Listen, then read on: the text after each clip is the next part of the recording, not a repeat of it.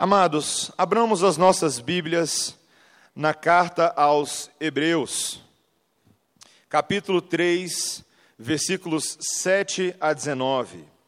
Hebreus 3, 7 a 19. Nessa manhã continuamos estudando essa carta fantástica que exalta a grandeza do nosso Senhor Jesus Cristo e nos ensina a viver à luz desse conhecimento. Hebreus 3, versículos 7 a 19.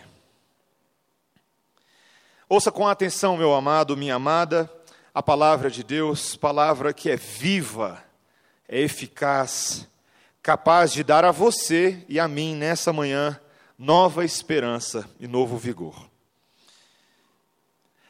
Assim, pois, como diz o Espírito Santo, hoje, se ouvirdes a sua voz, não endureçais o vosso coração, como foi na provocação, no dia da tentação no deserto, onde os vossos pais me tentaram, pondo-me à prova, e viram as minhas obras por quarenta anos. Por isso me indignei contra essa geração e disse: Estes sempre erram no coração, eles também não conheceram os meus caminhos. Assim jurei na minha ira: não entrarão no meu descanso. Tende cuidado, irmãos, jamais aconteça haver em qualquer de vós perverso coração de incredulidade, que vos afaste do Deus vivo. Pelo contrário, exortai-vos mutuamente cada dia, durante o tempo que se chama hoje, a fim de que nenhum de vós seja endurecido pelo engano do pecado porque nos temos tornado participantes de Cristo, se de fato guardamos firme até o fim a confiança que desde o princípio tivemos. Enquanto se diz, hoje se ouvirdes a sua voz, não endureçais o vosso coração, como foi na provocação. Ora, quais os que tendo ouvido se rebelaram? Não foram de fato todos os que saíram do Egito por intermédio de Moisés? E contra quem se indignou por quarenta anos? Não foi contra os que pecaram, cujos cadáveres caíram no deserto? E contra quem jurou que não entrariam no seu descanso, senão contra os que foram desobedientes? Vemos, pois, que não puderam entrar por causa da incredulidade. Até aqui a palavra de Deus. Vamos orar mais uma vez? Obrigado, Pai, pela tua santa palavra, que é a revelação viva do nosso redentor. Ajuda-nos, ó Pai, nessa manhã a contemplarmos as Suas verdades e por elas sermos transformados. Em nome de Jesus. Amém.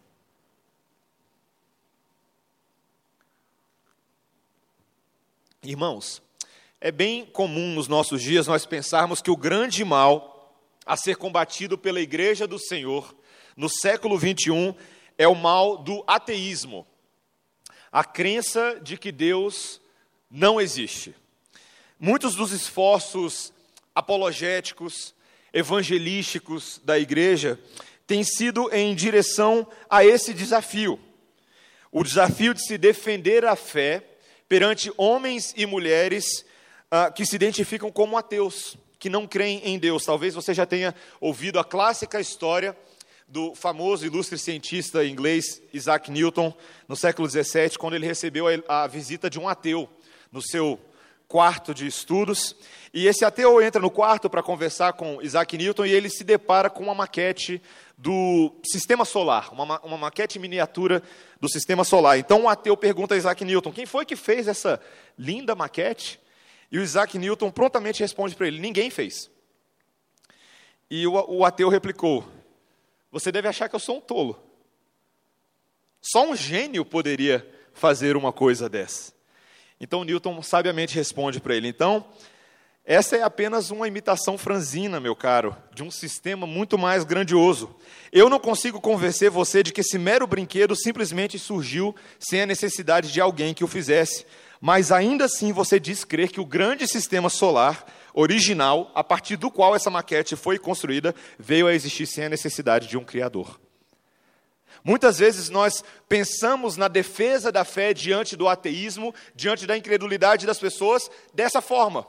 Como aqueles de fora da igreja que não compreendem a grandeza da criação de Deus, a grandeza da identidade de Deus. E nós achamos que a nossa luta é apenas essa. Mas, meus irmãos, o que, que nós podemos dizer da incredulidade que surge não fora da igreja, mas no meio do povo de Deus? O ateísmo cristão, como um autor usa essa frase. No livro Treasury of the Bible, dois autores, o Ted Kyle e o John Todd, eles, eles trazem um artigo muito interessante chamado Qual é a Diferença? E nesse artigo, eles levantam uma série de contrastes que nós deveríamos meditar neles. Veja bem o que, que eles dizem. Eles dizem assim: qual é a diferença entre um cético que não acredita na Bíblia e um cristão negligente que nunca lê a Bíblia?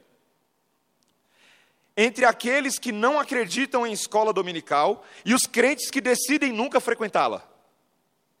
Entre o ateu que nunca faria uma oração a Deus e o crente que também não vê nenhum sentido em orar entre o ateu que não faz nada para edificar a vida da igreja e o cristão que só vê problemas em todo mundo, mas nunca faz nada a ele mesmo. Entre o ateu que jamais sonharia em contribuir financeiramente com a igreja e o cristão que também não participa na vida do corpo dessa forma. Entre um homem do mundo que vive para si mesmo e a pessoa da igreja que também vive apenas para si e não para Deus. Essas são perguntas sérias, queridos. Essas são perguntas que deveriam, deveriam confrontar nosso, o nosso entendimento e perspectiva sobre a incredulidade que está no nosso meio, no meio do povo de Deus. Quando você e eu percebemos em nossas próprias vidas uma certa frieza espiritual, uma certa incapacidade de se impressionar com as coisas de Deus, isso pode ser um sintoma. Um sintoma grave, um sinal crítico de que esse mal já está lastrado no nosso coração, de várias formas. Hoje, meus irmãos, nesse texto nós vamos ver que, como igreja, nós devemos considerar atentamente a mensagem de Cristo hoje, para que entre nós não haja quem seja endurecido pelo engano do pecado e assim afastado do Deus vivo. Vamos ver isso nesse texto em três partes: um alerta, uma declaração de julgamento e uma exortação. Veja comigo o versículo 7 palavra de Deus começa nos alertando da seguinte forma: Assim, pois, como diz o Espírito Santo, hoje, se ouvirdes a sua voz, não endureçais o vosso coração. Queridos, no início do capítulo 3, nós vimos na semana passada, o reverendo Gustavo fez uma belíssima exposição para a gente sobre a nossa identidade em Jesus, aquele que é o apóstolo e sumo sacerdote da nossa vocação. Nós temos visto desde o início de Hebreus a grandeza de Jesus. Como ele é superior aos anjos, como ele é superior a qualquer outra coisa que existe no universo. E nós vimos recentemente que ele é particularmente grande, porque ele é poderoso para nos socorrer quando nós somos tentados. Porque ele tem misericórdia de nós. Porque ele mesmo encarnou, sofreu as aflições desse mundo como homem, venceu em todas as nossas tentações e ofereceu a si mesmo como propiciação, como sacrifício pelos nossos pecados. Jesus é grande, queridos, porque ele se fez pequeno. Jesus é grande porque a sua vitória veio por meio da sua morte. E por causa disso, nós devemos dar a nossa atenção a Jesus. Nós devemos dedicar a nossa atenção. E aqui no início do capítulo 3, o autor começa, o autor de Hebreus começa a comparar Jesus e Moisés. Porque existe uma similaridade entre os dois, entre os dois. Os dois são equiparados com relação à sua fidelidade na casa de Deus. Mas também são contrastados com relação a qual dos dois é digno de maior honra. É interessante que o autor vai falar que, embora Moisés fosse privilegiado, como nós estamos estudando no livro de Êxodo, de ver o grande eu sou face a face, você lembra disso? Quando ele se depara com a sarça ardente, ele vê o grande eu sou, e ele, a partir disso, passa a servir na casa de Deus, como um sacerdote, como um profeta naquele, naquele povo. Mas Cristo é o próprio agente da criação, e é o Deus poderoso que merece honra maior do que Moisés. E por ele ser o grande construtor divino, ele é o filho trabalhando na casa de Deus que somos nós, que é o que ele fala no versículo 6. Veja o que ele diz no versículo 6. Cristo, porém, como filho em sua casa, a qual casa somos nós, se guardamos firme até o fim a ousadia e a exultação da esperança. Então, queridos, o que a palavra de Deus está falando, e eu quero que você preste atenção nisso, é que não há nada nesse mundo mais importante que você deva dedicar sua atenção do que Jesus. Nada pode ser comparado com ele. A sua grandeza vai além de qualquer expressão em palavras humanas. Não há como descrever a sua grandeza e a sua obra de salvação. Mas o que o autor de Hebreus vai começar a mostrar para a gente agora é que é possível você saber dessas coisas e não se impressionar com elas. É inclusive possível você ter algum conhecimento dessa obra de Jesus, dessa grandeza e majestade dele como filho de Deus, e isso não fazer nenhuma diferença para você. Inclusive o contrário. É possível que, mesmo sabendo dessas coisas, você permita que o seu coração se endureça, se torne frio, gélido, como um bloco de gelo. E assim ele começa a novamente fazer um paralelo, continuar o paralelo entre Jesus e Moisés. Que da mesma maneira que existe um desafio para o povo de Deus hoje, existia um desafio para o povo de Deus nos dias de Moisés. Um povo de Deus que deu muito trabalho para Moisés. E nós vamos ver que existiam pelo menos três elementos que caracterizavam essa vida do povo de Israel no deserto. O povo que Moisés conduziu todos os dias. Três elementos, queridos, que eu peço a você que nessa manhã preste atenção, porque provavelmente eles podem estar presentes na sua vida, na vida da sua família, inclusive na vida da igreja. A primeira causa de um coração endurecido que o texto vai apontar para a gente é uma causa que começa na ingratidão do nosso coração, que leva à tentação. Ingratidão que leva à tentação. Você tem que se lembrar aqui comigo, e eu sei que crianças, adolescentes, vocês vão ter que lembrar das aulas de escola dominical, e adultos também, porque nós não estudamos isso ainda na, no livro de Hebreus, mas você conhece a história do povo de Israel no deserto. Você lembra de como Deus havia sido gracioso com o povo no deserto. E lá desde o início, quando ele viu a opressão do povo no Egito, 400 anos em escravidão, sob, de, sob dura opressão do Faraó. E aí Deus levanta Moisés, o mediador. O fugitivo se torna o mediador da aliança. Um mediador que iria diante de Faraó, em nome de Deus, para falar para Faraó: deixa meu povo ir. Que foi o que Deus disse por intermédio de Moisés. E assim, Deus disse que com poderosa mão ele iria enviar pragas para quebrantar o Faraó, para quebrar as pernas do Faraó e do seu poder arrogante. Deus, no meio disso tudo, anuncia para o povo a, a, promessa de uma terra prometida, uma terra que emanava leite e mel. Ele resgata a promessa de Abraão e re, proclama novamente por meio de Moisés de que esse povo iria para uma terra que Deus daria. E assim, nessa jornada do Egito, queridos, Deus passa a sustentar o povo no deserto, tirando o povo com forte mão e sustentando a vida de Israel com muitas provisões no deserto. Mas o que foi que aconteceu com Israel assim que eles saíram do Egito? Você lembra? Logo que saíram, o povo começou a reclamar e a murmurar. Você lembra disso? Que saudades do Egito, Moisés. Ah, que saudade da comida deliciosa do Egito. Eles viram para Moisés registrar em Números 11, versículos 1 a 10. Eles falam: Ah, se tivéssemos um pouco de carne para comer. No Egito nós comíamos peixe quando nós queríamos, e era tudo de graça. E que saudades dos pepinos, dos melões, das verduras, das cebolas e dos alhos. Mas agora nada mais há para comer senão esse maná que cai do céu. Ah, Senhor, o Big Mac do Egito era tão bom. Dois hambúrgueres, alface, queijo, molho especial, cebola, picles, num pão com gergelim.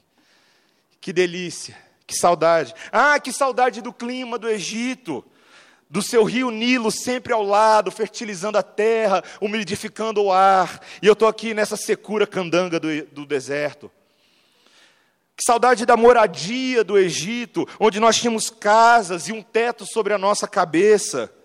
Mas aqui a gente não tem onde cair morto direito.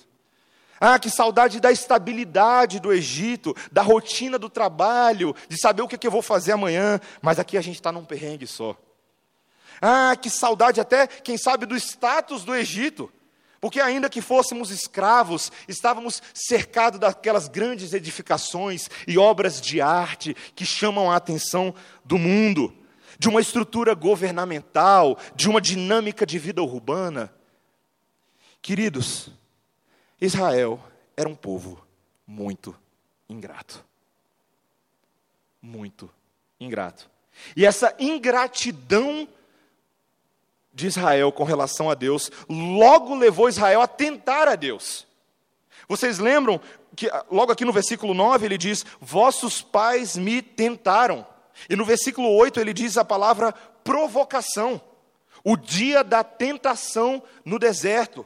Você lembra de uma certa ocasião significativa em Refidim, quando o povo murmurou que estava com sede e Moisés feriu a rocha a fim de dar água ao povo.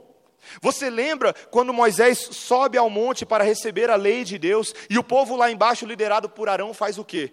Constrói um bezerro de ouro e passa a adorar um Deus que não foi o Deus que tirou eles do Egito.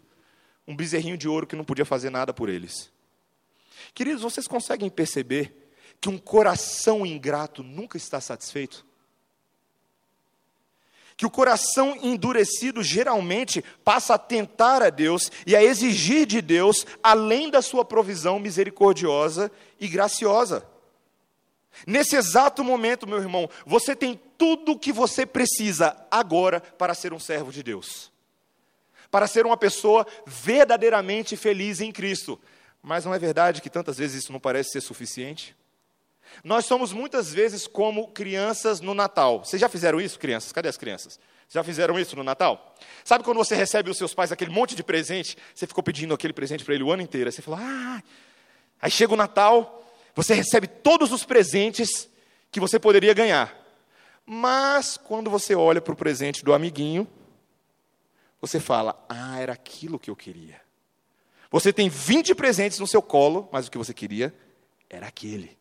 É aquela boneca, aquele boneco do Ben 10, aquele PlayStation. Apesar de você ter ganhado coisa muito melhor ou superior àquilo. Queridos, nós somos como crianças. Nós fazemos isso. Nós somos eternamente insatisfeitos.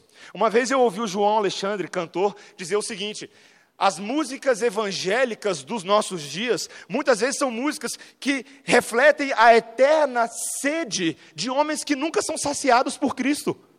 Nós somos eternamente insatisfeitos. Eu quero mais, eu quero mais, eu quero mais. E Deus está falando: eu estou aqui, eu estou aqui, eu estou aqui. Eu quero mais, eu quero mais, eu quero mais. Eu estou aqui, eu estou aqui, eu estou aqui. E nunca está bom. Você nunca se contenta no Senhor. Você nunca se alegra no Senhor. E nós fazemos isso. Muitas vezes um coração endurecido é um coração ingrato, queridos. Mas nós temos que lembrar que não é apenas a ingratidão, mas é a própria incredulidade. Esse é o meu segundo ponto, a incredulidade que nos leva ao engano. Veja que o versículo 12 diz que nós devemos ter cuidado para não ter um perverso coração de incredulidade que nos afaste do Deus vivo. A pessoa que tem o coração incrédulo, como a própria palavra diz, é a pessoa que não crê, que não consegue enxergar o favor de Deus com relação a ele, que Deus quer de fato o seu melhor, mas ele avalia todas as situações com olhos céticos. O incrédulo é inclusive incapaz de crer, mesmo quando ele presencia os grandes feitos de Deus. Meus irmãos, vocês têm dimensão das coisas que os israelitas viram no deserto? Vocês conseguem visualizar? Porque eu tenho certeza que não tem filme hollywoodiano sobre o Êxodo que consiga trazer a dimensão daquilo que eles vivenciaram.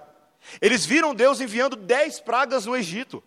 Dez pragas miraculosas. Um dia era gafanhoto, outro dia era sapo, outro dia mosca e por aí vai. Eles foram preservados miraculosamente quando o anjo da morte veio sobre o Egito.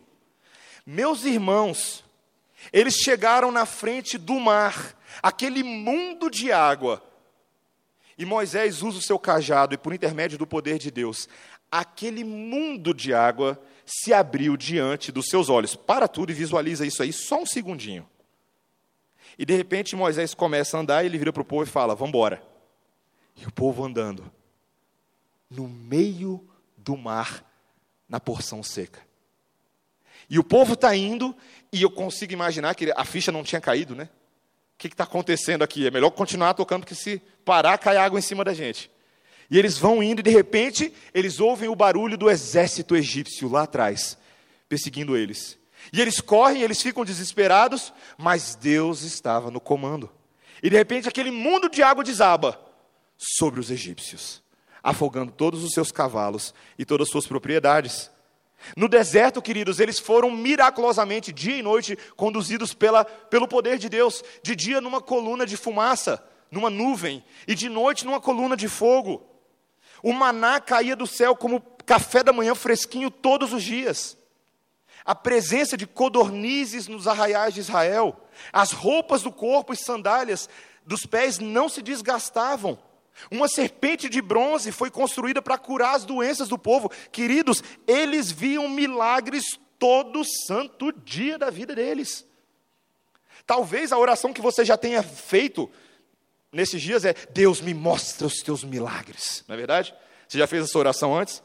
Porque se você só mostrasse um pouquinho dos seus milagres, minha fé seria maior. Se eu visse a tua mão poderosa, eu jamais desacreditaria do seu poder. Mas não foi isso que o povo de Israel fez, gente. Eles viram tudo isso e foram incrédulos. Assim como nos dias de Jesus, quando ele fez sinais e prodígios maravilhosos, e os fariseus continuavam, vez após vez, a confrontar Jesus, e Jesus fala: Vocês não creem porque o coração de vocês é duro. E Jesus deixou de fazer alguns sinais e prodígios por causa da incredulidade daqueles homens. Queridos, o coração endurecido muitas vezes é um coração incrédulo que se afasta de Deus. E o coração endurecido, enganado, ele tem dificuldade de pensar direito. Ele afirma para si mesmo: Deus quer a minha felicidade pessoal acima de todas as coisas. Logo, o coração que duvida de Deus, que Deus proveu sustento material, não se satisfaz com a suficiência dessa provisão e passa a almejar cobiçosamente dinheiro, bens, além do necessário para a sobrevivência. O coração enganado, ele não crê que Deus vocacionou para sermos servos aonde nós estamos, com as pessoas, famílias e amigos que Ele colocou nas nossas vidas, mas passa a buscar status, reconhecimento, poder e visibilidade nos outros, no trabalho, na carreira. O coração incrédulo e enganado, queridos, diz que não precisa da graça de Deus. Eu não preciso da graça de Deus. E diz: não há problema em andar na linha tênue do pecado, pois eu sou capaz de lidar com ele. Logo, o coração que duvida da boa provisão de Deus no próprio casamento se deixa levar pelo engano e tentações de que outros homens e mulheres podem parecer mais interessantes do que o seu próprio cônjuge. O coração que não crê na provisão espiritual de Deus, por meio da palavra e da comunhão dos santos, logo se deixa levar pelo ídolo do espiritualismo genérico, de uma religiosidade de aparência, que te dá a sensação de uma experiência autêntica, caracterizada por mensagens de autoajuda, enriquecimento pessoal, profecias que transformam a nossa fé verdadeira em um verdadeiro êxtase que não difere muito de experiências com drogas ilícitas. Um coração enganado, acima de tudo, queridos, duvida do próprio Deus, duvida de quem Jesus é, duvida da veracidade das suas palavras e prefere simplesmente acreditar que Deus não existe. Como aquela história da criança que está brincando de pique-pega com seu pai, de pique-esconde, e o pai fala para ela se esconder e ela faz assim. Já viu a criança que faz isso quando ela está brincando? E ela acha que ao tapar os seus próprios olhos, o pai não está mais vendo a criança. Que as coisas ao redor dela sumiram. Que ela está perfeitamente escondida e que ela não vai ser encontrada. Muitas vezes o meu e o seu coração incrédulo faz isso. Prefere não ver. Cegueira por vontade própria. Outra coisa, queridos, que o coração endurecido faz é ser um coração rebelde que leva à desobediência. Veja que o versículo 16 diz: Ora, quais os que tendo ouvido se rebelaram? Não foram de fato todos os que saíram do Egito por intermédio de Moisés? A rebeldia, meus irmãos, é caracterizada pela resistência, pela insubmissão à autoridade, pela resistência à verdade, pela dureza contra toda e qualquer pessoa que diga para você como você deve viver a sua vida. O rebelde é aquele que não aceita ordem, não aceita conselho e logo se torna um desobediente. O desobediente é aquele, presta atenção, é aquele que faz justamente o contrário do que lhe foi ordenado. Justamente o oposto do que lhe foi pedido. Queridos, muitas vezes esse é o meu e o seu coração. Para para pensar na sua vida nesse exato momento. Na sua fé. Isso é algo sério diante do Senhor, queridos. É algo tão sério, tão sério e tão desafiador que o que o autor de Hebreus fala no versículo 11 deveria fazer os cabelinhos da sua nuca ficarem de pé. Jurei na minha ira, jamais entrarão no meu descanso. Versículo 17: E contra quem se indignou por 40 anos, não foi contra os que pecaram, cujos cadáveres caíram no deserto e contra quem jurou que não entrariam no seu descanso, senão contra os que foram desobedientes. Vemos, pois, que não puderam entrar por causa da incredulidade. Meus amados, isso é uma palavra dura do próprio Deus. O conceito de descanso é algo maravilhoso nas Escrituras. Você já ouviu isso antes? Em teologia bíblica, a gente estuda o tema do descanso. Deus descansou após ter feito o mundo em seis dias, é o que está registrado em Gênesis 2, de 1 a 3. Que ele olhou para a sua obra, viu que era bom e ele descansou. O conceito do descanso é retomado no quarto mandamento, como nós vamos ver em Êxodo 20, quando nós devemos separar um dia da semana para descansar, mas não é apenas para descansar o corpo, é para nós nos lembrarmos do descanso eterno, o qual nós, nós aguardamos. Nós estamos nessa jornada dessa vida rumo ao descanso de Deus. E enquanto Moisés foi o líder do povo para a terra física de Canaã, nós estamos sendo conduzidos por, pelo Moisés celestial.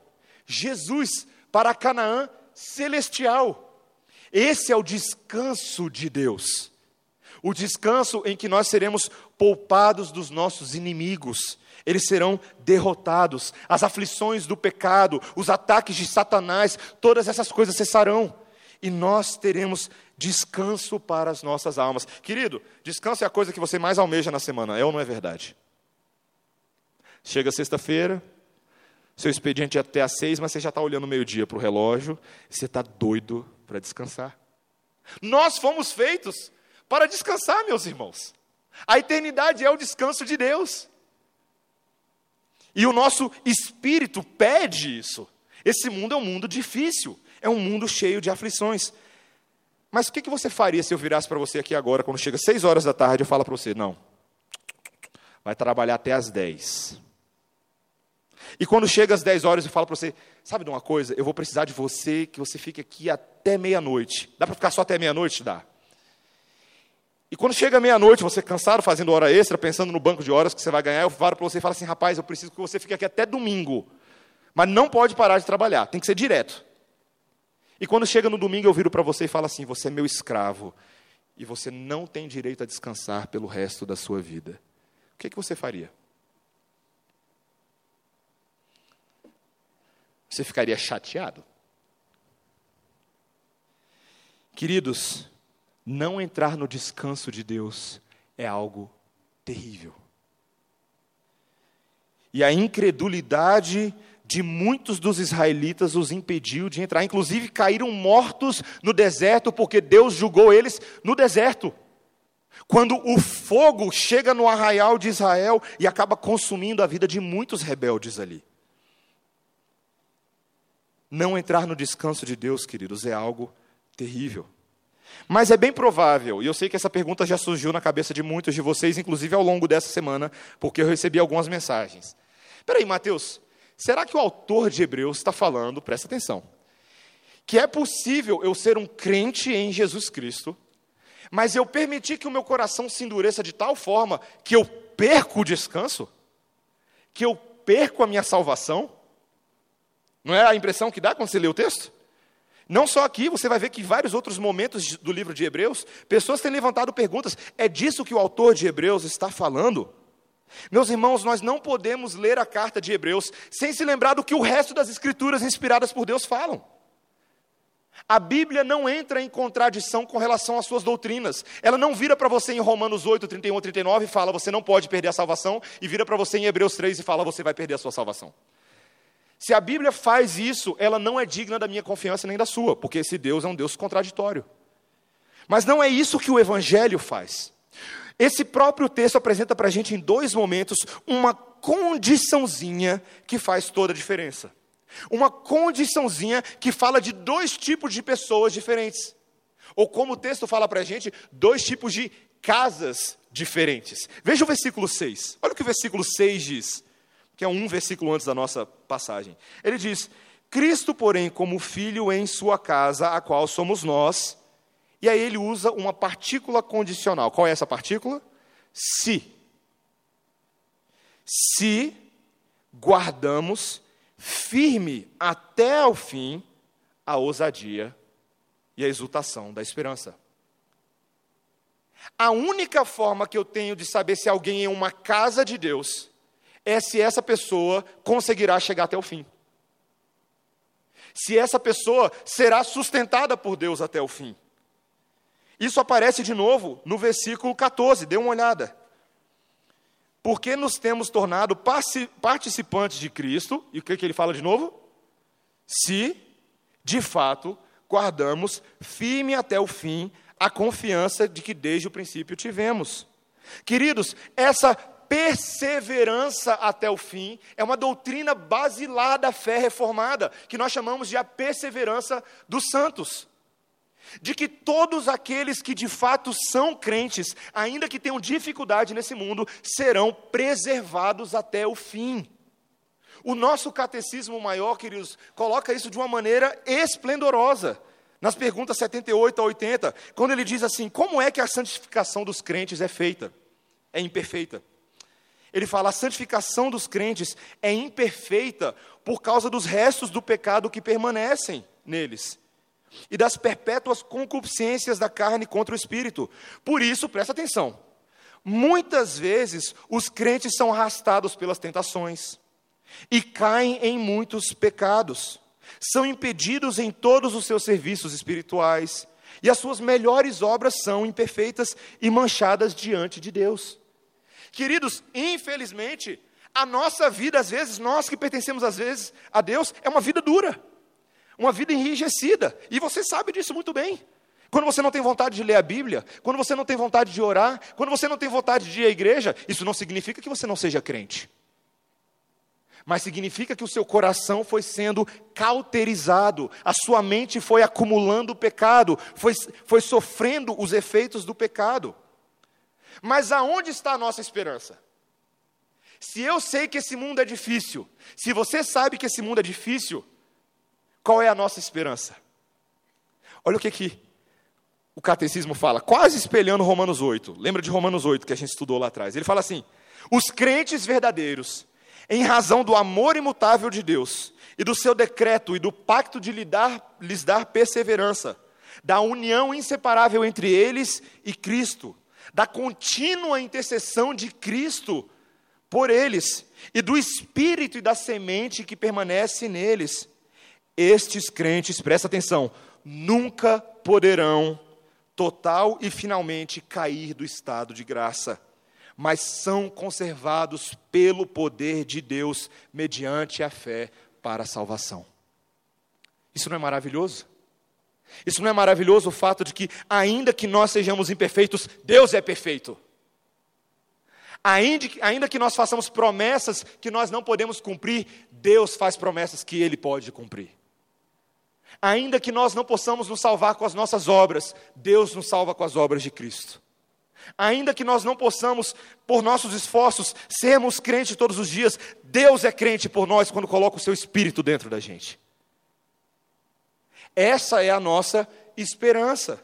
E esses são os dois grupos distintos de pessoas: aqueles que têm o selo do Espírito e foram salvos pelo sangue do Cordeiro, e aqueles que não. E muitas vezes esse povo está misturado. Lembra quando Paulo fala em Gálatas que nem todos que eram de Israel eram o verdadeiro Israel? Você lembra disso? Que no meio de Israel, no meio daquela multidão toda andando no deserto, havia um remanescente, aqueles que de fato eram os filhos da promessa.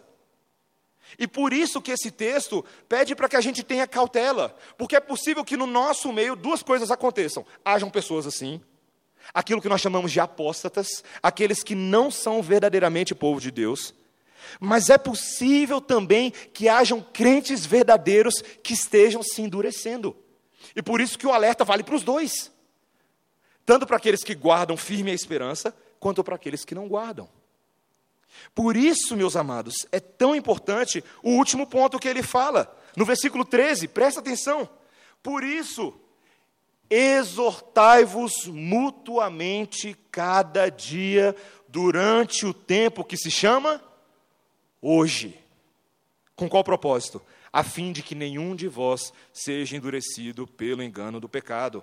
Meus irmãos, nós precisamos nos exortar mutuamente. A primeira coisa que nós temos que ver é que tem que ter uma intenção. Você tem que ter a intenção de exortar os seus irmãos. Exortai é um imperativo, é uma ordem. Nós devemos ter a iniciativa de ir atrás daqueles que estão endurecidos e dos que ficaram pelo caminho. Meus irmãos, quantos queridos, para para pensar nessa pergunta agora. Quantos que você conhece, eu não sei quando é que você chegou aqui na igreja presbiteriana CMA. Pensa aí quando você chegou. Quantas pessoas você conhece que estavam aqui quando você chegou e não estão mais? Não estão mais porque cansaram, desistiram, se sentiram abandonados, não creem mais, se tornaram rebeldes. Quantos desses? E deixa eu te perguntar: o que, que a gente tem feito? Será que a gente está indo atrás daqueles que estão endurecidos? Será que a gente está indo atrás daqueles que estão endurecidos, não lá fora, mas aqui dentro? Todos os dias. Que não sorriem mais, que não se alegram mais com as coisas de Deus, que não creem mais. Nós devemos ter a iniciativa. E o texto fala uma palavrinha que faz toda a diferença: exortai-vos mutuamente. Sabe o que é mutuamente? Não é só eu exortando o André, ou eu exortando a Mari é permitindo que eles possam fazer isso na minha vida também. O corpo não é feito de pessoas que são donos da verdade e pessoas que não sabem nada do Evangelho, não, queridos. A garantia que nós temos de Jeremias 31, 31 a 33 é que todos serão ensinados pelo Espírito. E todos têm algo a contribuir nas vidas uns dos outros. E por isso que é uma via de mão dupla sempre. Mutualidade. Um ajudando o outro a caminhar aquela corrida de dois cansados com a, a mão nos ombros uns dos outros, tentando chegar até o fim, para nos encorajarmos, para nos reanimarmos. Nós devemos nos exortar, queridos, para repreender o engano e alertar contra falsos mestres e apóstatas. O que João fala na sua primeira epístola, daqueles que estão ali no meio, que tem cara e cheiro de ovelha, mas na verdade são espinho. São lobos devoradores tentando destruir o povo de Deus. E nós devemos nos exortar para nos alertar, para exortar contra a rebeldia, contra a desobediência. E por isso que tantas vezes, queridos, a disciplina espiritual e eclesiástica se faz necessária. Não só quando o conselho aplica uma, uma sanção a alguém, mas quando nós nos exortamos em amor uns aos outros. E a última coisa, queridos, quando é que você vai começar a fazer isso? Você falou assim, pastor, eu entendi. Beleza, entendi. Semana que vem eu começo. É isso que o texto está falando para você? O tempo é agora. O tempo é o hoje. O versículo 7 diz: Hoje, se ouvirdes a sua voz, não endureçais o vosso coração. Ainda que o, o, texto de Hebreus não estivesse falando da data do dia que o autor estava escrevendo, ele estava falando sobre esse período da redenção. entre a primeira e a segunda vinda de Cristo, hoje. Hoje, meu irmão, essa é a hora de ouvir a palavra de Deus. Nós devemos, queridos, dar atenção a isso. Jesus é gigantescamente grande, nosso Salvador e nosso Redentor, mas não endureça o seu coração. Aprenda a amar a Deus, aprenda a viver à luz das suas promessas, à luz da sua redenção. Ouça as palavras de Isaías no capítulo 30, versículo 1, quando ele diz: Ai dos rebeldes, diz o Senhor, que recebem conselho que não procede de mim e fazem aliança sem aprovação do meu espírito para acrescentarem pecado sobre pecado. Que nós não sejamos assim, amados. Que o Senhor nos livre de um coração incrédulo, de um coração duro, de uma cerviz endurecida e de um espírito rebelde. Que nós possamos ser o povo da alegria, o povo da esperança, o povo da ação o povo da viva fé. O povo que crê que as coisas que são invisíveis são reais. O povo que crê que as promessas, ainda que não totalmente experimentadas agora, nos alcançarão. O povo que já opera hoje no descanso de Deus. Deixa eu te perguntar uma coisa: você está afim de descansar? Vamos juntos? Vamos descansar no Senhor? Vamos orar.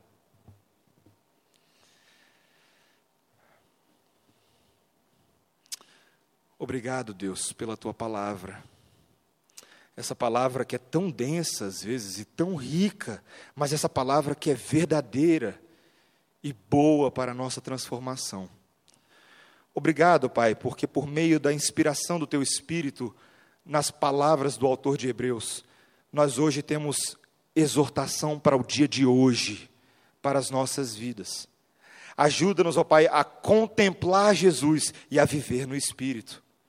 Ajuda-nos a viver pela fé nas promessas de Deus. Em nome de Jesus. Amém.